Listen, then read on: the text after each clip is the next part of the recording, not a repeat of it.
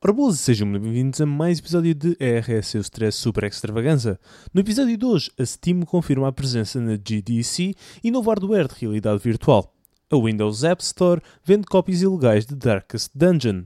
The Witcher 3 corre a 30 FPS na PS4 e Xbox One e GTA V é mais uma vez adiado para PC. Por isso, se se interessam de algum destes tópicos, fiquem por aí. E vamos já passar para a Steam confirmar a presença na GDC e novo hardware de realidade virtual. Segunda-feira foi anunciado que a Steam vai estar presente na próxima semana no evento da GDC, onde irá apresentar não só uma versão melhorada do próprio comando, como irá também apresentar uma nova peça de hardware de realidade virtual, tipo a versão deles do Oculus Rift ou então do projeto, como é que eles chamaram? O HoloLenses, que a Windows apresentou há pouco tempo. Neste momento não se sabe nada sobre este hardware, o que é muito estranho, porque atualmente existe muito pouca privacidade e esta é a segunda empresa a conseguir esconder todo, uh, de todos os óculos de realidade aumentada, como a Windows fez com o HoloLenses.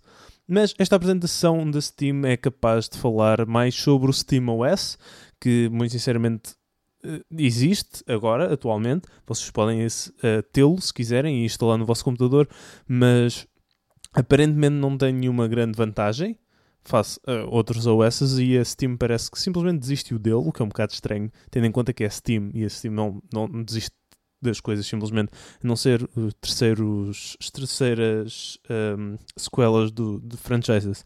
Isso não, não sabe que existe, o número 3. Um, por outro lado, também somos capazes de ouvir falar de uma coisa que vocês são capazes de ter ouvido falar há algum tempo atrás, nomeadamente há quase um ano, que se chamam Steam Machines, as consolas barra computadores de sala que a Steam prometeu e que nunca comprou, nunca cumpriu, quero dizer, peço desculpa, e que eu não compreendo a finalidade. Eu não percebo se estes, se estes aparelhos são para pessoas que querem uma alternativa a consolas ou se é para pessoas com PCs que querem ter uma consola. Porque as pessoas que querem ter uma consola nesta altura do campeonato já compraram uma da nova geração, não é verdade? E pessoas têm um PC. Têm, têm um PC, não precisam de mais nada, não é verdade? É, é, é. é.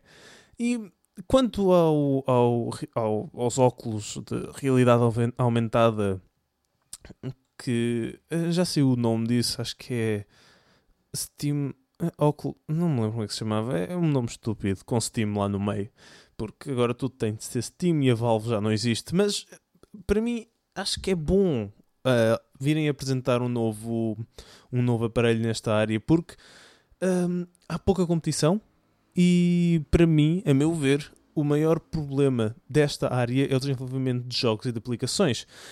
os um, Oculus Rift dizem que têm várias equipas de developers a desenvolver várias aplicações, o que é capaz de ser verdade, não, não vou dizer que é mentira, como é evidente, mas não há garantia de qualidade Uh, pode ser verdade que estão a desenvolver, mas se forem uma porcaria, ninguém vai comprar, não é verdade? E ninguém quer ter um, um periférico, que é o que isto vai ser, se não valer a pena pelos jogos que tem, por exemplo. É a mesma coisa que a Ouya. A Ouya é, foi uma consola que foi basicamente uh, conseguida através de financiamento no Kickstarter. Mais uma vez, odeio Kickstarter. Uh, e que não tem jogos e que as pessoas não compram, como é evidente, porque é uma Ouya. E é, é uma consola pior do que a PS4 e da, e da, e da Xbox One. Não tem as equipas que a, da Sony e da Microsoft por trás, não tem os estúdios que a Microsoft e que a Sony têm, não tem exclusivos, por isso não tem quase nada para oferecer. E os jogos que saem lá eventualmente também acabam por sair no, no computador. Acho que hum, tinha uns quantos jogos de lançamento que eram bastante fortes, como Towerfall, Ascension, e que entretanto já saiu no computador. Saiu numa versão melhor porque é para o computador. Tão simples quanto isso. Mas acho que a Valve tem a equipa que o Oculus, Oculus Rift é capaz de não ter. Claro que os óculos já foram comprados pelo Facebook e o Facebook tem dinheiro para tirar várias equipas, mas não tem propriamente a expertise que a Valve tem. E vá, a Valve é uma marca de confiança dos gamers, não é verdade? Dá-nos a Steam, que por muito má que é, conseguiu algo que dizia que, era, que as pessoas diziam que era, que era impossível, um mercado totalmente digital, ou vá, com uma grande representação no digital, E eles conseguiram. Eles já fizeram o impossível uma vez. Eu acredito que eles sejam capazes de conseguir mais uma vez. Por isso, vamos ver o que é que sai da, da GDC. Devem sair várias notícias boas, porque não tem saído nada esta semana. Há muito poucas notícias. Vocês repararam, nós temos quatro tópicos. Uh, éramos para ter cinco. Eu, no final, eu falo de, do quinto, porque, muito sinceramente, não me interessa muito. E eu acho que não devo de falar sobre coisas que não me interessam, porque senão lá se vai todo, todo o core deste podcast que tem que quatro episódios. Já se vai o core embora. Uh. Ok. Windows App. Uh, Windows App Store vende cópias ilegais de Darkest Dungeon. Darkest Dungeon é um jogo que tem sido muito popular entre a comunidade indie, bem como o mundo do Twitch e do YouTube, porque não só é um jogo muito bom, como tem o fator de desconhecimento ou de desconhecido que faz com que hum, faz um jogo bom para ser uh, espectado, por assim dizer. E aparentemente a Windows App Store está a vender cópias ilegais de, do jogo. Uh, logo no primeiro episódio deste podcast falámos sobre este acontecimento, chaves roubadas ou obtidas ilegalmente que depois são revendidas. Mas isto eram nos mercados cinza, ou seja, Kinguin, Gateway, coisas desse género. Mas esta é a loja da Microsoft, é a loja da Windows. Como raio é que a Microsoft deixa que isto aconteça? É evidente que é evidente que vocês não devem comprar no Windows Store eh, e, e, e só o facto de, se não estou enganado, o jogo lá estar como 20, 20 megas, acho que é 20 megas de, de espaço, é, é uma madeira vermelha a dizer hum, se calhar isto é se calhar isto é falso se calhar isto é, isto é falso uh, é, acho que sim acho que, que sim que diz logo que é falso mas é algo que vocês não ok fazemos, fazemos assim, ok? Eu compreendo que o jogo seja mais barato lá, mas provavelmente vocês não vão receber nada. Por isso vão simplesmente perder o jogo. E quando vocês querem comprar um jogo, ou quando as pessoas no geral, eu peço desculpa se, se pareço que estou a ralhar convosco, mas não estou, mas este, eu não estou, mas isto faz-me tanta confusão. E avisem as vossas pessoas, os vossos amigos, partilhem este podcast com eles, mas só esta parte, que seja só esta parte. Vão comprar onde os developers aceitam. Ou seja, vocês vão ao site do developer, imagina que querem comprar um, um, Halo. Não, isto é um mau exemplo. Imagina que querem comprar o COD. Vocês vão ao site da Activision e na Activision tem lá uma lista de revendedores oficiais. Por exemplo, se eu fosse agora ao site da Darkest Dungeon, estaria lá que poderia comprar na Steam e na Humble Store. E só aí, se não estou enganado. Deixa-me verificar por acaso. Isto é a primeira vez que estou a fazer algo em direto, por assim dizer. Dark ah, Darkest Dungeon. Mas sei deles. Vamos em direto. Bem, eu vou. Vocês não. Talvez. Podem me acompanhar. Ok, temos no site da Darkest Dungeon. Está a abrir. Está a abrir, sim senhor. Vamos aqui ao, ao tab que se chama Purchase, que é compra. E aqui vai diretamente para a página de Steam. Que interessante.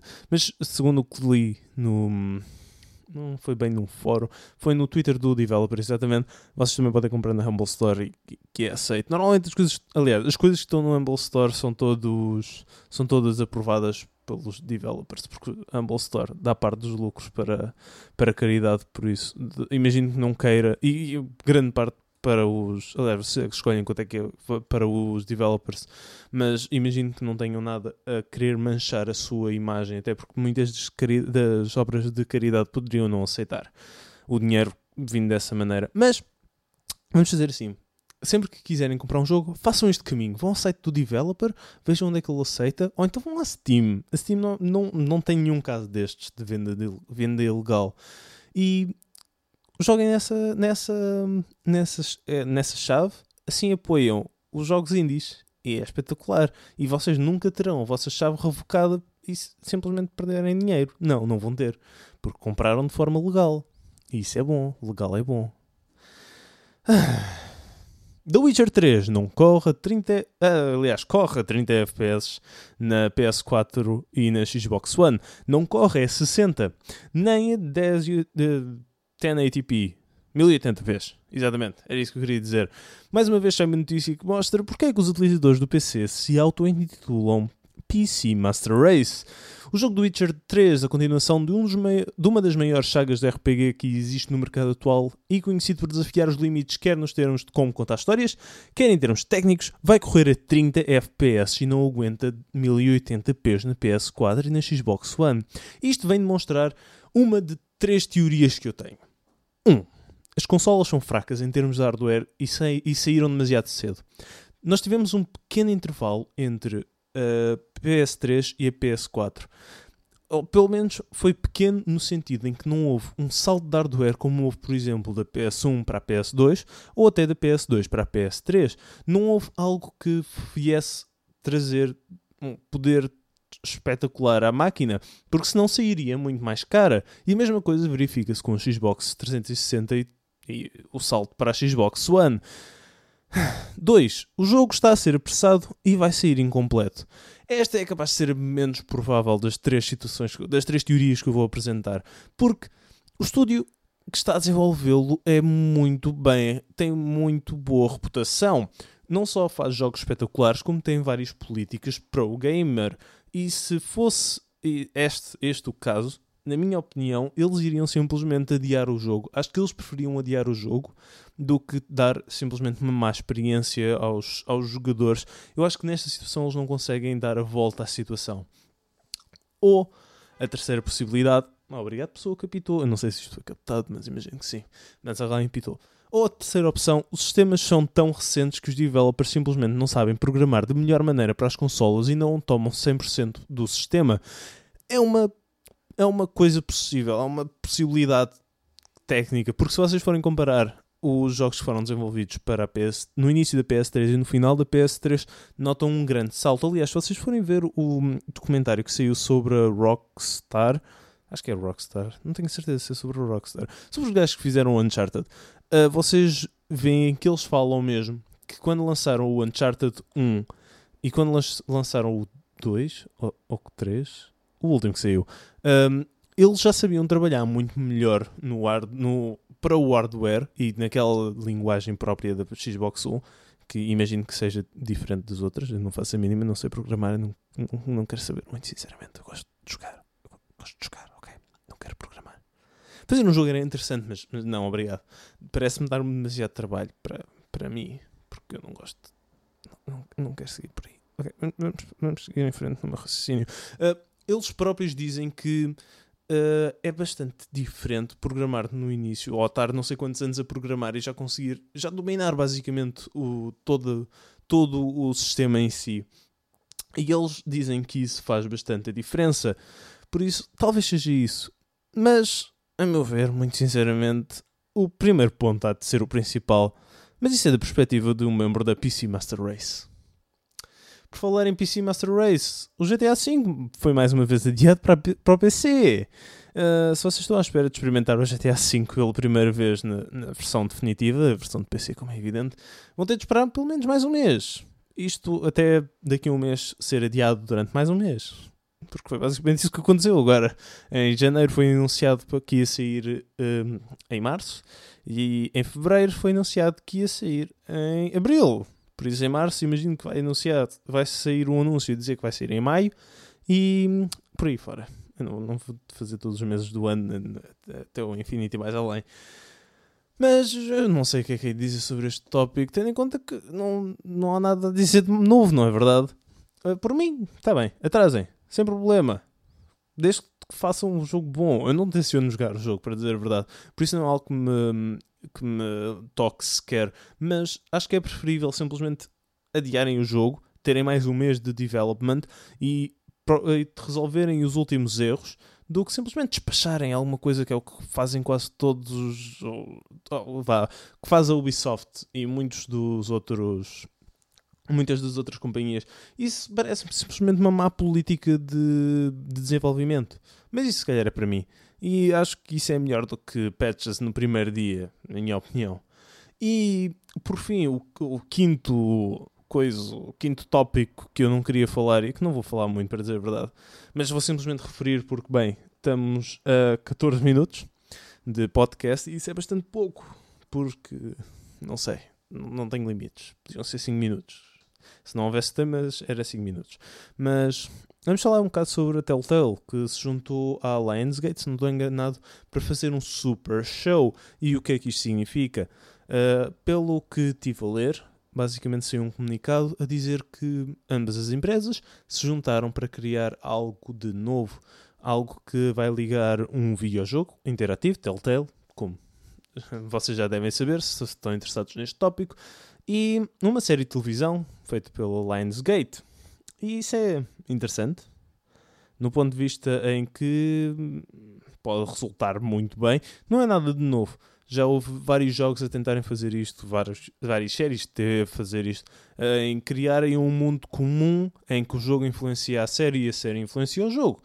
É normal, é, é, acontece com alguma frequência tentarem fazer isto, mas nunca tentaram fazer bem. Aliás, nunca conseguiram fazer bem, peço desculpa.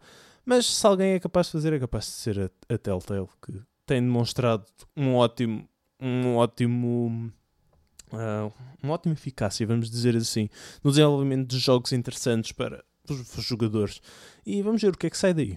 E basicamente é isto que aconteceu esta semana. Muito pouco, eu sei. E acho que não me falhou nada, pelo menos eu estive a, a ler vários sites de notícias. E basicamente é isso. E é, é chato quando é isto, todo, é, são estas todas as notícias. Mas é normal, tendo em conta que para a semana vai ser a GDC. E aí sim, onde chover notícias. Vão ser 5 dias cheios de notícias. E eu sou capaz de fazer um vídeo para cada, para cada dia. Por isso, talvez terça-feira saia um vídeo sobre segunda e quarta sobre terça. E assim fora. Até que domingo culmina tudo num, num resumo, num apanhado da semana, do mais, do mais importante que saiu esta, uh, na semana passada ou na, na passada semana e talvez faça isso. Talvez não. Depende de quão cansado eu chegar a casa. Porque agora tô não estou de férias. Que é uma chatice. Porque tenho de fazer trabalhos já. E isto é uma chatice. Mas é interessante, tem aulas interessantes. Por isso, yeah. Espero que vocês tenham gostado deste podcast. Se gostaram, não esqueçam de subscrever, partilhar, comentar essas coisas todas. Agora nós estamos. Eu estou, aliás, peço desculpa. Na SoundCloud, no SoundCloud, YouTube. Um, tem RSS feed da, da SoundCloud, tem iTunes e tenho Stitcher. Acho que é assim que se diz. Se vocês utilizarem, sabem o que é que eu estou a falar. Por isso, yeah, se utilizam uma destas plataformas, vão lá. Há que vos der mais jeito. Só quero dar-vos jeito, basicamente. Que se vos der jeito, espetacular. Se não der jeito, bem, não sei o que mais plataformas é que hei de recorrer, muito sinceramente, porque não sei o que é que se usa mais para ouvir podcasts. Eu só uso iTunes e o, e o, e o YouTube. É, é, tudo que eu uso para ouvir, para ouvir podcasts. Mas se vocês souberem de mais alguma coisa, por favor, digam-me nos comentários lá em baixo. Tipo, ali em baixo. Estão a ver? Hum, interessante. Mas, já, yeah, se gostaram, não esqueçam de subscrever, partilhar, comentar essas coisas todas. Muito obrigado por tudo e até à próxima. Ah, e, e acho que também podem dar, dar, tipo, votar em estrelinhas no iTunes.